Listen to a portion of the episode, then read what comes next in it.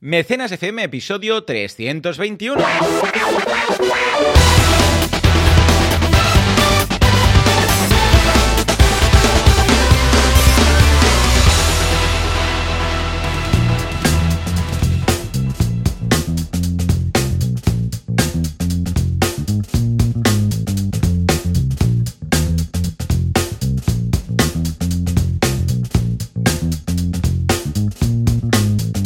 Buenos días a todo el mundo y bienvenidos a Mecenas FM, el eh, programa, el eh, podcast en el que hablamos de este fantástico mundo llamado Hardja, que es el crowdfucio, que es el crowdfunding, que es el crowdfunding, es la financiación de cuervos, de vacas, de lo que te dé la gana.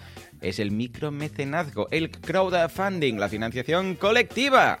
¿Quién habla de esto? Aquí, cada semana, cada sábado, Valentía Concia, experto en crowdfunding, crowdfunding, crowdfunding, da igual. Como lo escribas, él lo va a detectar. Lo podéis encontrar en banaco.com, con V y dos Cs. Y Joan Boluda, consultor de marketing online, director de la Academia de Cursos para Emprendedores, boluda.com, servidor de ustedes, también aquí. Valentí, muy buenos días.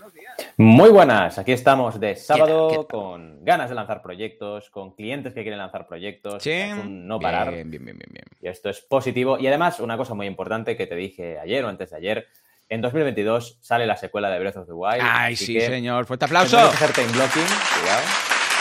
Sí, sí, Sí, tenemos sí, que hacer sí, sí. blocking para saber ¿Han cuánto dicho el tiempo mes lo por tenemos que eso? dedicar. ¿Han dicho el mes No, por eso? no. Porque Además, está ahí es que- como 2022 en general. Sí, lo han, lo han hecho en plan así de, Sí. de Strangis. O sea, ha- han Claro. publicado una imagen en Nintendo de próximos lanzamientos Y y, en está. 2022 sale por ahí. Además pone secuela de Breath of the Wild. O sea, no te ponen ni el nombre, ¿sabes? En plan, Sí, sí, sí, sí.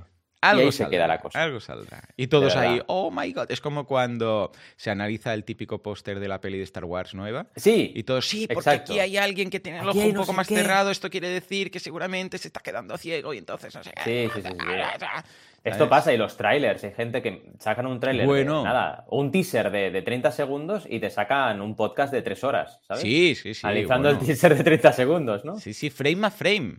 Pero frame a frame. ¿eh? Pero bueno, sí, sí, efectivamente. Bueno, el fandom es alucinante. ganas. En general, ¿eh? Cualquier fandom de cualquier disciplina es alucinante. Y bueno, nosotros que somos fans de Zelda, pues oye, eh, no sé, tenemos ganas de nuevo Zelda, la verdad. Porque está bien que saquen eh, pro- proyectos anteriores refrescados, ¿no? Juegos anteriores remasterizados, etcétera. Pero oye, nueva, nueva aventura es algo que siempre, siempre va bien. Y siempre Sí, ilusiona. además esta promete mucho porque Sí. viene de Breath of the Wild, que ha sido mejor Zelda para entendernos.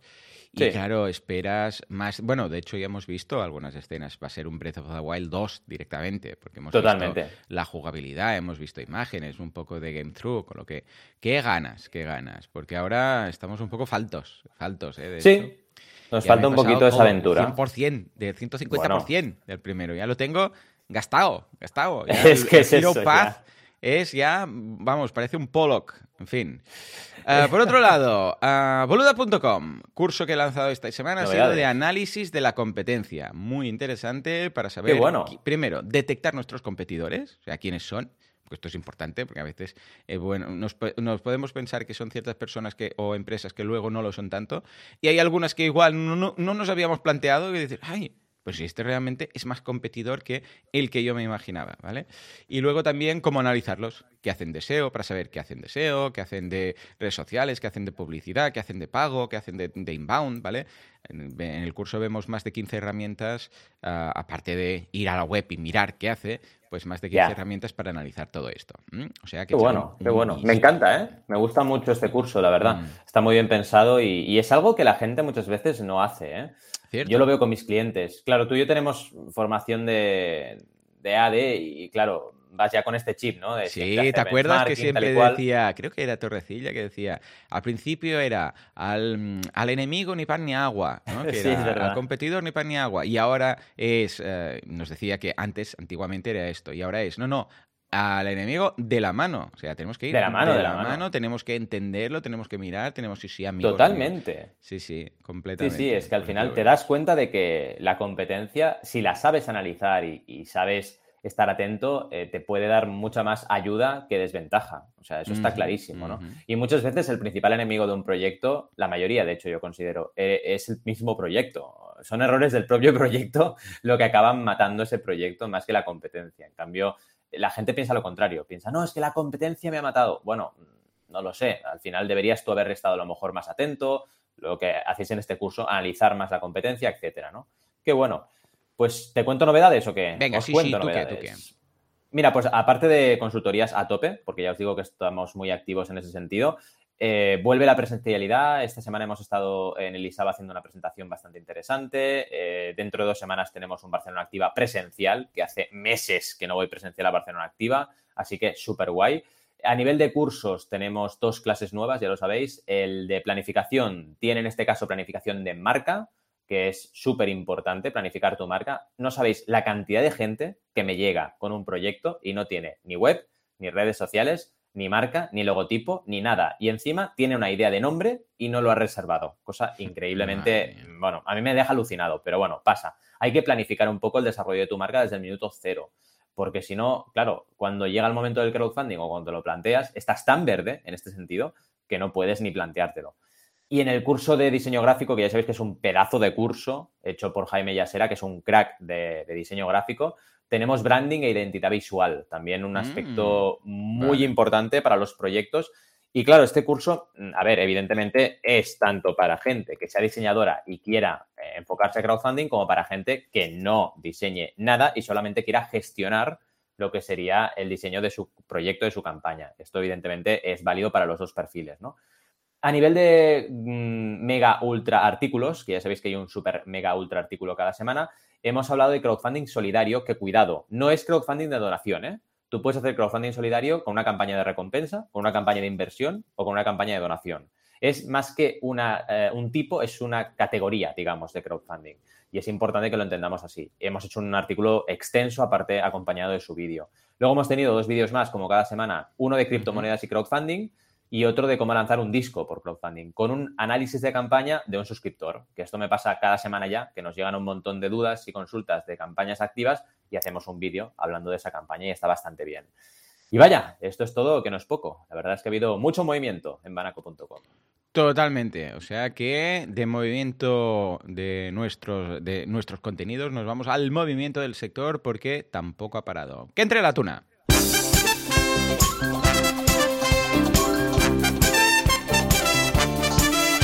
Hasbro la ha vuelto a liar y por crowdfunding ha lanzado algo que todos vamos a pedir a los Reyes Magos este, estas Navidades, o a Papá Noel, o al tío, o a todos a la vez. Una réplica de la mochila de los cazafantasmas. Y atención, porque nos vamos a Urbanita, el crowdfunding inmobiliario también eh, tiene un crowdfunding, como sabemos, y en este caso también se ve que lo está petando. El crowdfunding, funfing, es pasarlo bien, tener fun. Venga, va, empecemos por lo importante, Valentí. La mochila de los cazafantasmas. ¿De brutal, ¿eh? Pero brutal, ¿eh? Sea, yo me quedé alucinado cuando lo vi. Aparte, sabía que era un tema que te iba a molar, porque somos hijos de los 80 y esto nos llega muy, muy, muy dentro de nuestro corazoncito friki. Básicamente es la mochila, ¿sabéis? De los cazafantasmas, el, el plasma que sacaban con esa mochila tan fantástica que podían cazar los fantasmas. Luego había una trampa que ponían y entraban el fantasma en la trampa y luego lo metían en una especie de, no sé, como bidones gigantes de que había fantasmas dentro. Pues esa mochila Hasbro, sabéis que tiene plataforma de crowdfunding, lo sabéis, ¿no? Eh, hemos hablado bastante de ella. Está dentro de su web eh, Hasbro Pulse y se llama eh, Haslab. Y bueno, es una plataforma de crowdfunding que van sacando ediciones súper limitadas de juguetes de coleccionismo. No hay, que, no hay que confundir, porque a ver, esto pasa igual que con el cómic. Ah, es cómic, él es zipizape.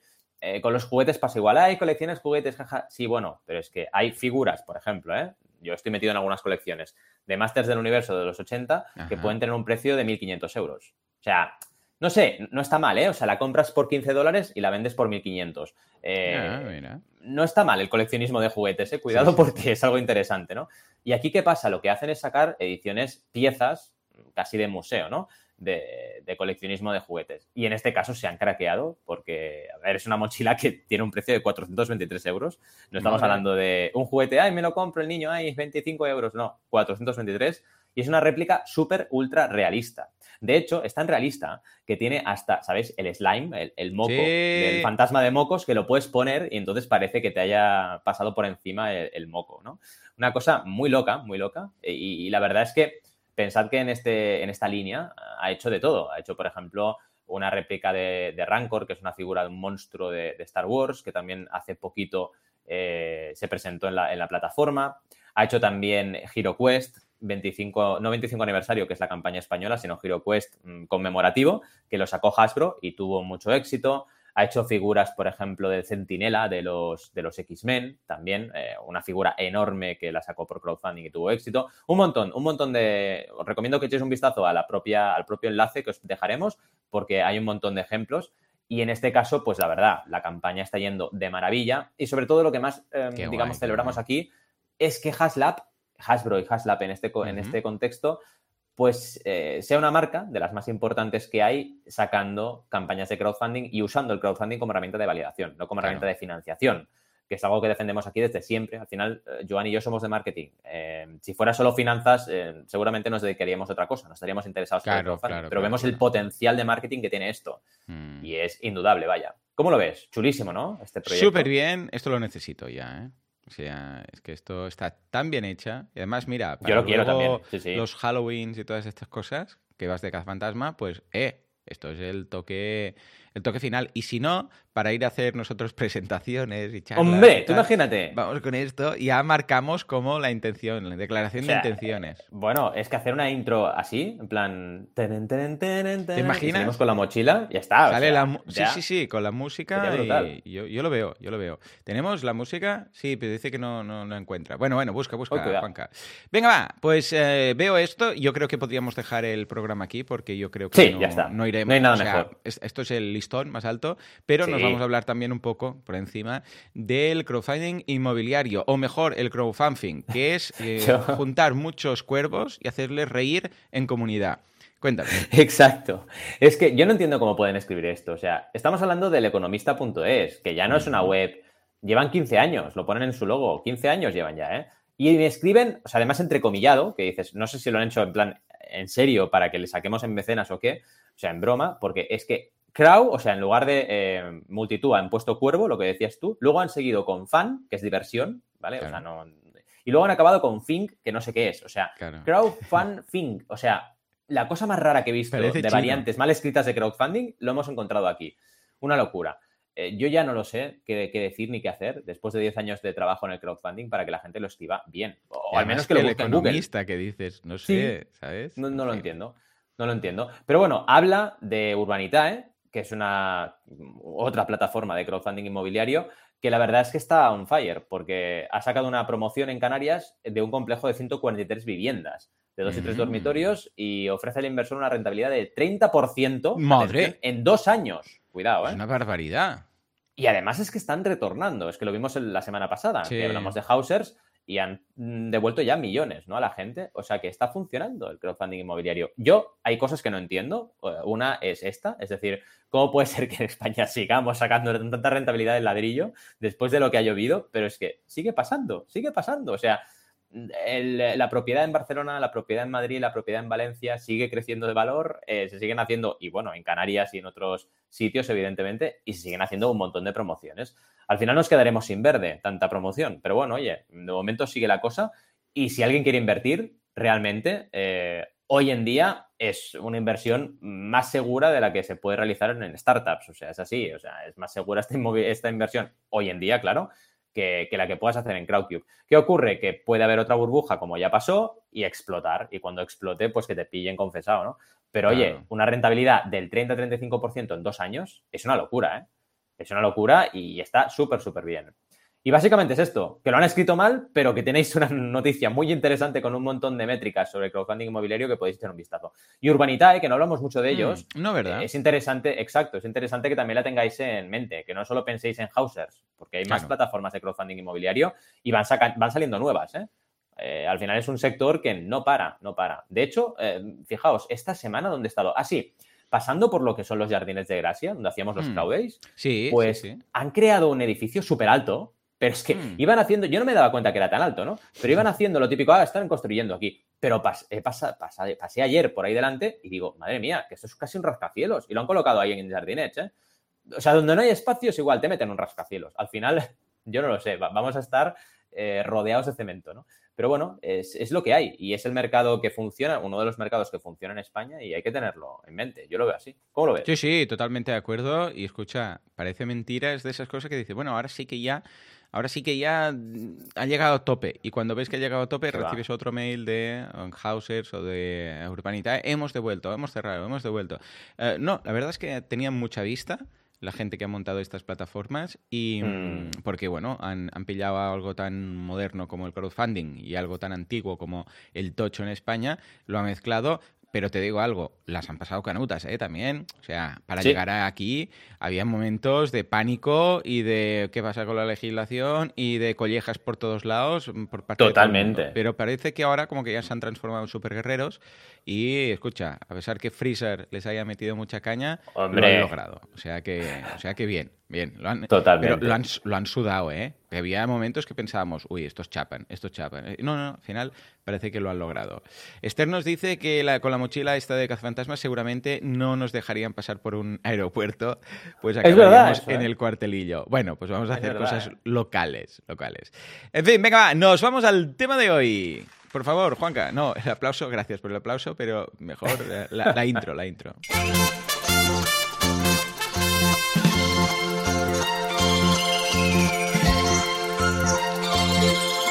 Hablar de un tema muy interesante que son los creadores reincidentes y también veremos si tiene algún poco de sentido, o al menos yo tengo estas dudas, Valentín, si tiene sentido ser o mm. cuándo pondrías el límite de ser un creador reincidente o un creador recurrente y optar por un tipo de crowdfunding recurrente, mm. ya que en alguna ocasión dices, hijo mío, deja de hacer campañas cada dos por tres, montate un padre. Mm. Por favor. Me gusta mucho, ¿eh? Sube, sube, sube. sube. Ahí, ahí. Me ha encantado, ¿eh? Este binomio, reincidente o recurrente. Exacto. Mira, lo puedes usar. Está muy bien. Sí, sí, sí. Sí, sí, sí, está súper chulo. Claro, es que hay momentos que dices, escucha, deja de crear campañas. O sea, montate algo recurrente, ¿no? A ver, venga, va, vamos a empezar porque tú lo planteabas como los reincidentes. Es decir, el que saca un cómic, va bien, acaba, no sé qué, pues un, un otra Jiménez de turno, ¿no? Acaba, lo publica, ya lo tiene. Ya todo, hemos acabado, a por otro. O como el caso de la Dibupedia, etcétera, ¿no? Ah, lo que pasa es que nosotros hemos visto 2, 3, 4, pero hay gente con 20, Muy 30, loca, 40. ¿eh? Vamos a ver aquí locuras, ¿eh? Vamos a ver locuras. Y lo primero, bueno, agradecer a Verónica González que nos propuso este tema que hoy vamos a tratar. porque estamos aquí con una comunidad súper maja que cada sábado están con nosotros y nos comentan cosas y nos proponen cosas. Es una maravilla, de verdad. Mil gracias por estar ahí y sobre todo por proponernos estos temas tan interesantes. Eh, claro, lo primero es, estamos en España, ¿vale? O sea, tenemos, eh, lo medí el otro día, un 3,5% del volumen de campañas de Estados Unidos, pero un 15% de su población. O sea, tenemos mucho camino por, por, recorrer y aquí en España la mayoría de gente ha hecho una campaña y punto. Pero en los Estados Unidos mm. y en Europa, en la parte norte de Europa, pues la gente está un poco más puesta, ¿vale? Entonces encontramos casos de muchos creadores que lanzan, no un proyecto, no, decenas de proyectos a través de Kickstarter, de todas las plataformas. Pensad que llevamos 10 años ya de crowdfunding, 10, 12, depende de la plataforma. Kickstarter lleva 12. Y eso, claro, da lugar a, casos muy curiosos de creadores que son capaces, claro, no todo el mundo es capaz de crear más de un proyecto por año, porque hay algunos que han creado más de uno por año. Eh, lo hacen y luego otros proyectos que igual tienen 5, 10 campañas, pero no hablamos de, de reincidencia de dos campañas, no, no, hablamos ya de si llegan a la decena o incluso la superan, ¿no? Em, claro, aquí hemos trabajado tres bloques eh, donde podemos ver tres tipologías de estos creadores, pero seguro que podéis encontrar más, ¿vale? La primera tipología sería de la pasión al contenido, es decir, eh, y esto es algo muy importante para mí, es algo que a mí me obsesiona bastante, es decir, cuando tú emprendes, intenta emprender en algo que te apasione. Primero porque tendrás muchas más probabilidades de éxito y es difícil triunfar emprendiendo, muy difícil.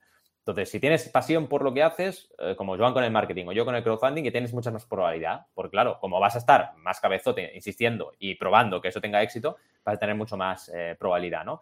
Y luego, precisamente por esto, porque te vas a romper la cabeza para buscar herramientas para poder lanzar tus proyectos. Y es lo que le pasó a Zane Lamprey, hmm. que es un tío que lo que empezó haciendo es una especie de reality. Se iba a beber alcohol con quien fuera, donde fuera. O sea, si iba, por ejemplo, a un pueblo, vamos a este pueblo de Cataluña, pues vamos a ver qué beben, ¿no? Si iban al primer bar, y, se ponían a hablar con la gente que estaba bebiendo alcohol, ¿no? Y, él bebía alcohol, lógicamente, ¿no? Entonces, claro, empezó con este tipo de proyecto, luego pivotó un poco solo a cerveza y hizo lo mismo solo con cerveza. Y llegó el día en que eh, decidió lanzar su primera campaña en Kickstarter. Y el primer proyecto fue para su serie, que era Chuk, que era una serie de vamos a beber cerveza en el primer bar que nos encontremos de tal sitio y el reality de lo que salía ahí, ¿no? Pero la segunda dijo, a ver, vamos a diversificar aquí. Yo ya tengo una capacidad de crear contenidos bestial. Ya soy bueno y reconocido en este, digamos, papel de documentalista cervecero, ¿no? ¿Qué, ¿Qué puedo hacer? Pues voy a crear un producto que tenga sentido y sea coherente con lo que hago. Y lo que creo fue la chaqueta cervecera, de la cual ya hablamos en Mecenas hace tiempo. ¿Y qué era la chaqueta cervecera? Pues una chaqueta que tenía abre latas, eh, un bolsillo eh, para mantener el frío de la cerveza y podías poner la cerveza en el bolsillo. O sea, todo un montón de gadgets para que tu habilidad cervecera y tu, pasión, tu pasión por la cerveza pues estuviera al mejor recaudo posible. Claro. Pero no contento con eso, lanzó su tercera campaña donde pivotó a una chaqueta de aventura. Porque claro, se dio cuenta, dijo, a ver, yo he creado aquí una chaqueta cervecera con un montón de gadgets, ¿por qué no crear una chaqueta que sea más transversal? Claro, para cualquier persona que quiera tener una aventura. Y de ahí te saca, pues lo típico, una navaja suiza, ¿no? O sea, te saca el abre latas, el no sé qué una auténtica bestialidad de chaqueta muy chula, multifuncional, para la gente que le mola este rollo. Claro, yo no me veo en medio de lo típico de las series de Estados Unidos, ¿no? No me veo ahí en, medio del bosque, en el parque de Yellowstone, ahí con mi chaqueta y mi tienda de campaña y con la navaja. No me veo, ¿no? Pero hay gente que sí. Entonces, para este tipo de perfil, esta chaqueta es una auténtica bomba. Pero además, no solo ha hecho campañas, sino que ha apoyado, y lo veremos esto en cada uno de los bloques que vamos a analizar, ha apoyado a muchos proyectos. En concreto, Zane ha, apoyado 46 proyectos en Kickstarter. Así que fijaos la correlación que hay entre gente que crea muchas campañas y que apoya muchos proyectos. Porque es lógico al final, si tú apoyas muchos proyectos, tienes un montón de gente que, oye, ya no es entras aquí en mi perfil y me hablas, es que eres una persona que me apoyaste en un lanzamiento. Y esto te da una capacidad de network muy potente. Claro. Y el último punto que me gustaría hablar de él es que ha hecho una cosa que a mí no me gusta para nada y no lo veo a nivel profesional interesante, pero bueno, que es que ha modificado sus campañas iniciales para promocionar la nueva. Por ejemplo, ahora que ha sacado esta la Adventure Jacket, lo que ha hecho es cambiar la portada de la serie Chuk, de la primera campaña que hizo, y la portada de la segunda, por la portada de la nueva campaña que ha sacado. Vale, vale, vale. Eso a mí no me acaba de convencer. Ha cambiado todo lo que podía, ¿eh? El título, no sé qué. Claro, lo que le deja al proyecto, porque lo que es la zona descriptiva no te deja cambiar nada. Pero la mm, portada, el título, eso lo puedes cambiar. Y otra cosa que puedes hacer, ya lo sabéis, en Kickstarter es cuando acaba tu campaña, tienes un botón que puedes dirigirlo a donde quieras. En lo que ha hecho es en el botón ha puesto el enlace de su nueva campaña. Está bien, porque claro, como tiene SEO en sus campañas anteriores, pues claro, dirigen a la nueva. Pero claro, se está cargando, digamos, su portfolio, ¿no? Tiene un portfolio de campañas de éxito y se las está cargando porque está poniendo la última promo de, de, su última campaña, ¿no? Siempre puede volver atrás, pero en momentos, mm, el momento actual lo tiene todo modificado, si entréis en las campañas anteriores. Y a mí esto no me acaba de convencer, a no ser que sea táctica, no estrategia, y luego vuelva atrás. Luego mm, vuelvo, a poner la campaña anterior, con la portada anterior y el título anterior, que creo que sería lo de recibo. Más que nada porque pensad que la gente puede seguir comentando ahí. Si ha sido mecenas en su campaña primera, aunque sea una campaña de hace 15, bueno, 15 no, pero hace 8 mm, años, pues puede entrar y comentar lo que necesite. Entonces no puedes cambiar todo el look and feel de tus campañas anteriores. En fin, vamos al segundo bloque, que es la locura de los creadores productivos. Es otro perfil, que es Brian Pulido, que esto ya es eh, nivel eh, pro, ¿vale? Eh, ha creado ya 25 cómics en Kickstarter, 25, ¿eh? y ha apoyado a más de 100 creadores. O sea, fijaos que más, más, o sea, más creadores ha apoyado y más cómics ha lanzado. Su cómic más famoso es Lady Death, que es como una especie de vampiresa eh, hmm. vestida muy ligera de ropa, eh, súper ultra poderosa, que siempre se enfrenta a otra mm, protagonista femenina que también va ligera de ropa y tiene muchos poderes. Básicamente esta es mi definición de Lady Death, ¿no? Estupendo. Eh, sí, es un poco así, ¿no? Entonces, esta, este personaje, pues la ha petado, la verdad, ha tenido mucho éxito y ha sacado un montón de campañas. Pero no solo ha sacado campañas de Lady Death, ha sacado campañas de otros personajes que tiene.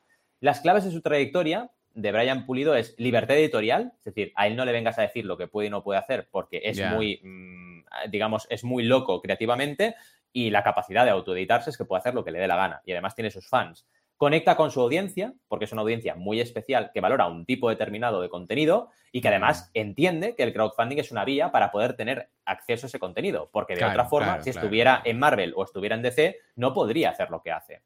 Comunicación de un contenido extremo, súper importante también, porque tú vas a su campaña e incluso tiene eh, láminas que están censuradas. O sea, tú lo ves en Kickstarter y te pone la lámina y te pone el típico, la típica barra negra de no, esto está censurado, pero cuando lo recibas en tu casa no estará censurado, ¿no? Y esto es interesante porque, claro, eh, ¿cuánta censura tenemos en Internet? Tenemos mucha censura. Eh, según cómo no puedes hacer según qué promos en alguna red social que otra, no diremos nombres, según cómo tampoco puedes publicar según qué. Y Kickstarter es bastante con este aspecto. Pero aún así, eh, claro, mm, tiene sus límites y debes atender a esos límites, ¿no?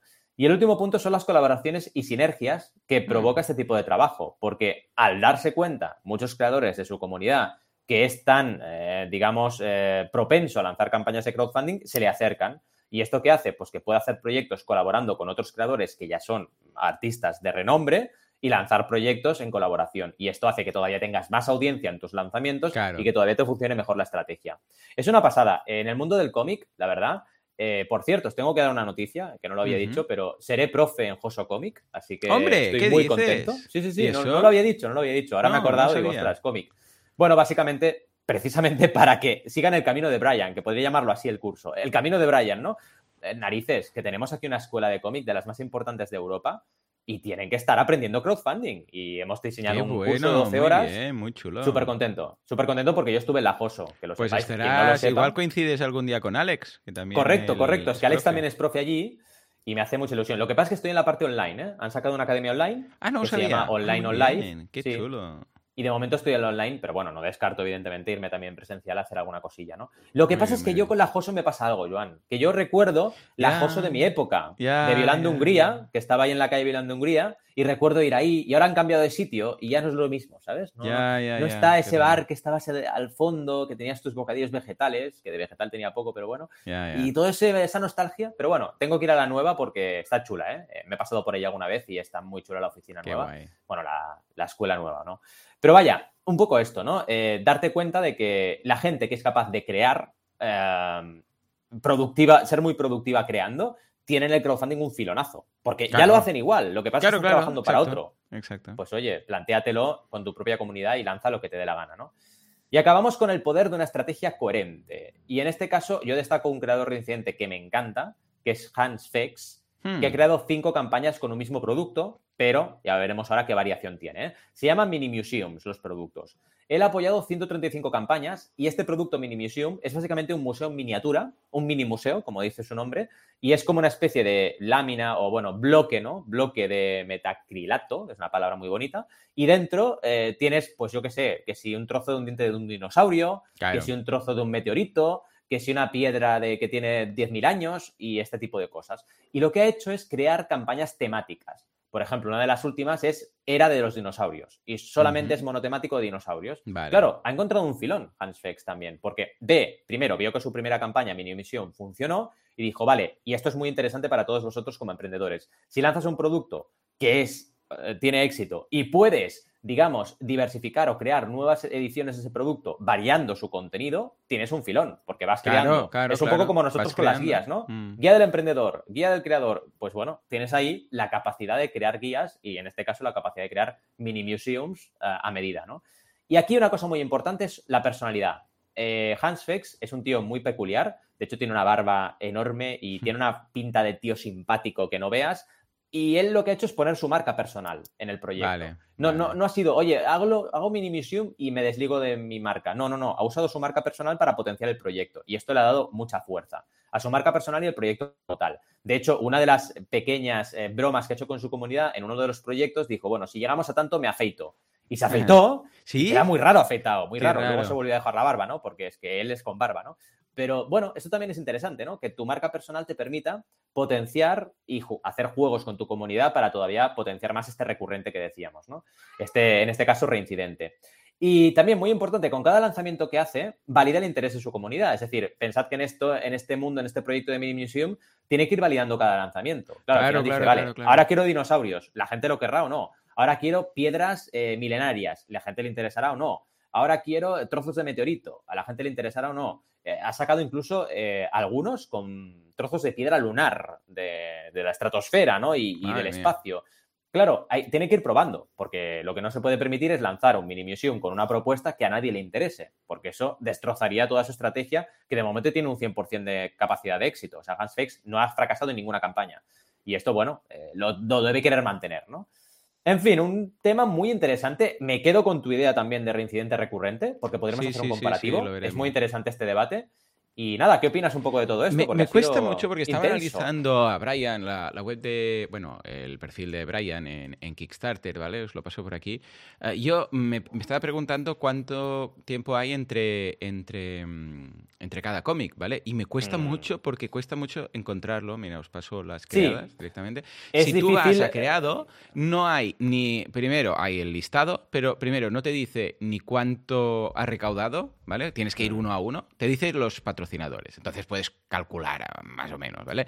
Pero para que os hagáis una idea, está en entre 200.000 y 400.000 euros, ¿vale? Cada campaña que consigue. Uh, esta, por ejemplo, última de 3.085 patrocinadores, pues eran unos 400.000. Eh, la de 1960, pues eran unos 200.000. Casi nada, ¿eh? Por cada cómic que lanza, o sea, imaginaros. Y claro, yo me preguntaba, pero ¿cada cuándo lanza un cómic este tío, no? Y, y, ostras, tengo que ir en cada campaña. En la campaña, entonces, ahí pone tantos contribuyeron, pero me da una fecha, pero es la de la última actualización que no me sirve. Tengo, una, tengo aquí un tip, Banaco tip. Venga, va, eh, Vete, actualizaciones, ¿vale? Y en actualizaciones, eh, dentro de la campaña, uno de los... O sea, tengo que entrar en una campaña una a una, Correcto. Vale, ¿y ahora qué sí, hago? una a una, y dentro de la campaña, actualizaciones. y cuando vas a actualizaciones, tendrás que ver un banner verde. A lo mejor lo, verás.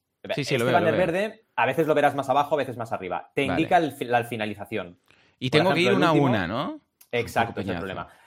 sí, sí, la verdad es que sí, porque podrían ponerle el dato, ¿la ¿Sabes? y voy a abrir eh, seis. Mira, Exacto. Yo te digo, la última y la penúltima. La, última, por ejemplo, la ha lanzado en noviembre de este año. O sea, se ha financiado, se financió con éxito en noviembre, pero para ver cuándo se lanzó tienes que bajar y encontrar el banner de me haré más o menos la idea. No pasa nada porque sabiendo cuándo se financió, pues ya está, ¿sabes? O sea, no creo que difiera mucho. Pues mira, no, no, 30-40 días, 30-40 días.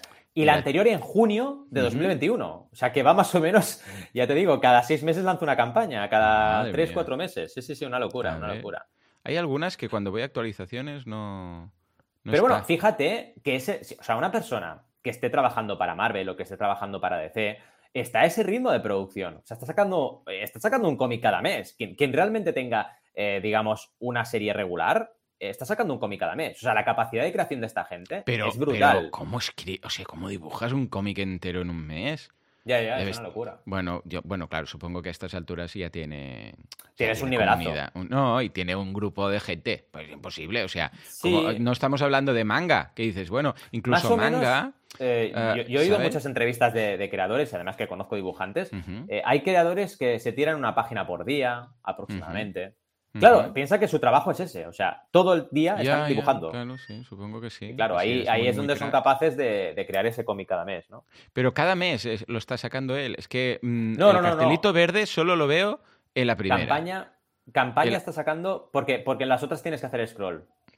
claro, y, estás viendo, en la primera estás viendo el, proyecto cuando lo, cuando lo ha finalizado, pero no cuando lo lanzó. La última, por ejemplo, lo lanzó en octubre 2021. Y la penúltima, ahora os lo digo. O sea, la última, tomad nota, es octubre de este año 2021. Vale. Y la penúltima, ahora estoy haciendo scroll, un segundito, que ya llego, y os diré cuándo la lanzó, que la lanzó en eh, mayo 2021. Vale. O sea, la penúltima la lanzó en mayo y la última la ha lanzado en octubre.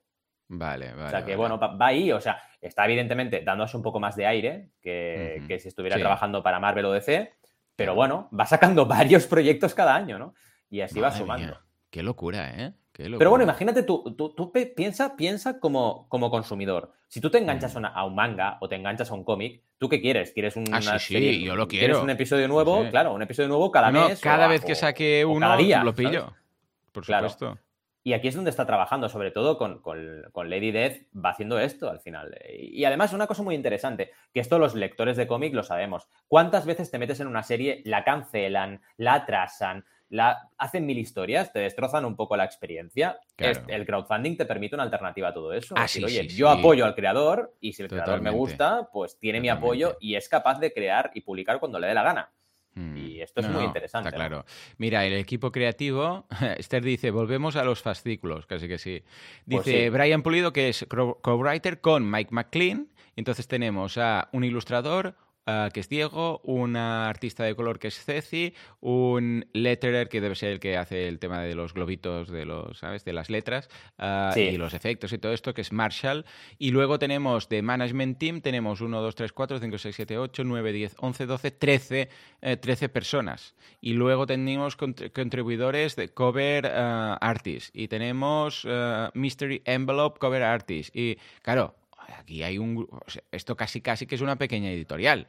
Llega a un punto en el cual ya no es un tío solito en casa haciendo dibujitos o, haciendo su cómic, sino que hay un equipo, casi casi que es de una hecho, a ver, en tintar, sí, sí, en tintar y colorear normalmente no lo hace el que hace los lápices, o sea, ya con eso tienes tres profesionales, ¿no? Claro, y encima lo que dices, guion. Bueno, yo conozco a alguno que se lo hace todo, ¿eh? Porque puede, puede ser, claro, claro que es un crack eh, y se lo hace todo en casita, vive ahí en medio del bosque y se lo hace todo él, ¿no? Sí, sí, hay mucha peña que lo hace todo él.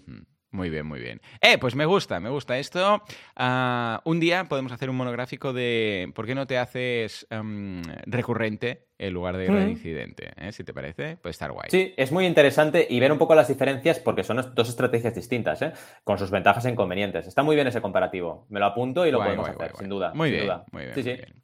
Hey, pues un mecenas muy completo, hemos visto de todo, hemos hablado de la mochila, que es lo más importante del día de hoy, la mochila de los cazafantasmas, luego crowdfunding inmobiliario y estos, bueno, nuestras eh, clases, nuestros cursos, nuestras movidas y por supuesto el tema de los creadores reincidentes. Eh, de momento, ojo, eh, 46 proyectos en Kickstarter que es una locura, considero de uh, Jane Lamprey, Lamprey. O sea que, eh, si solo habéis hecho una y estáis tardando en hacer la segunda y haceros reincidentes. Señores, hasta aquí el programa de hoy. Como siempre, muchísimas gracias por todo, por estar ahí al otro lado, por uh, vuestros me gusta, vuestros likes, vuestras estrellas y por no ir matando gente por la calle, porque siempre ah. es perjudicial. A largo plazo es perjudicial, porque nos vamos a quedar sin población o cabréis en la cárcel. Nos escuchamos dentro de una semana, dentro de siete días. Hasta entonces. Adiós.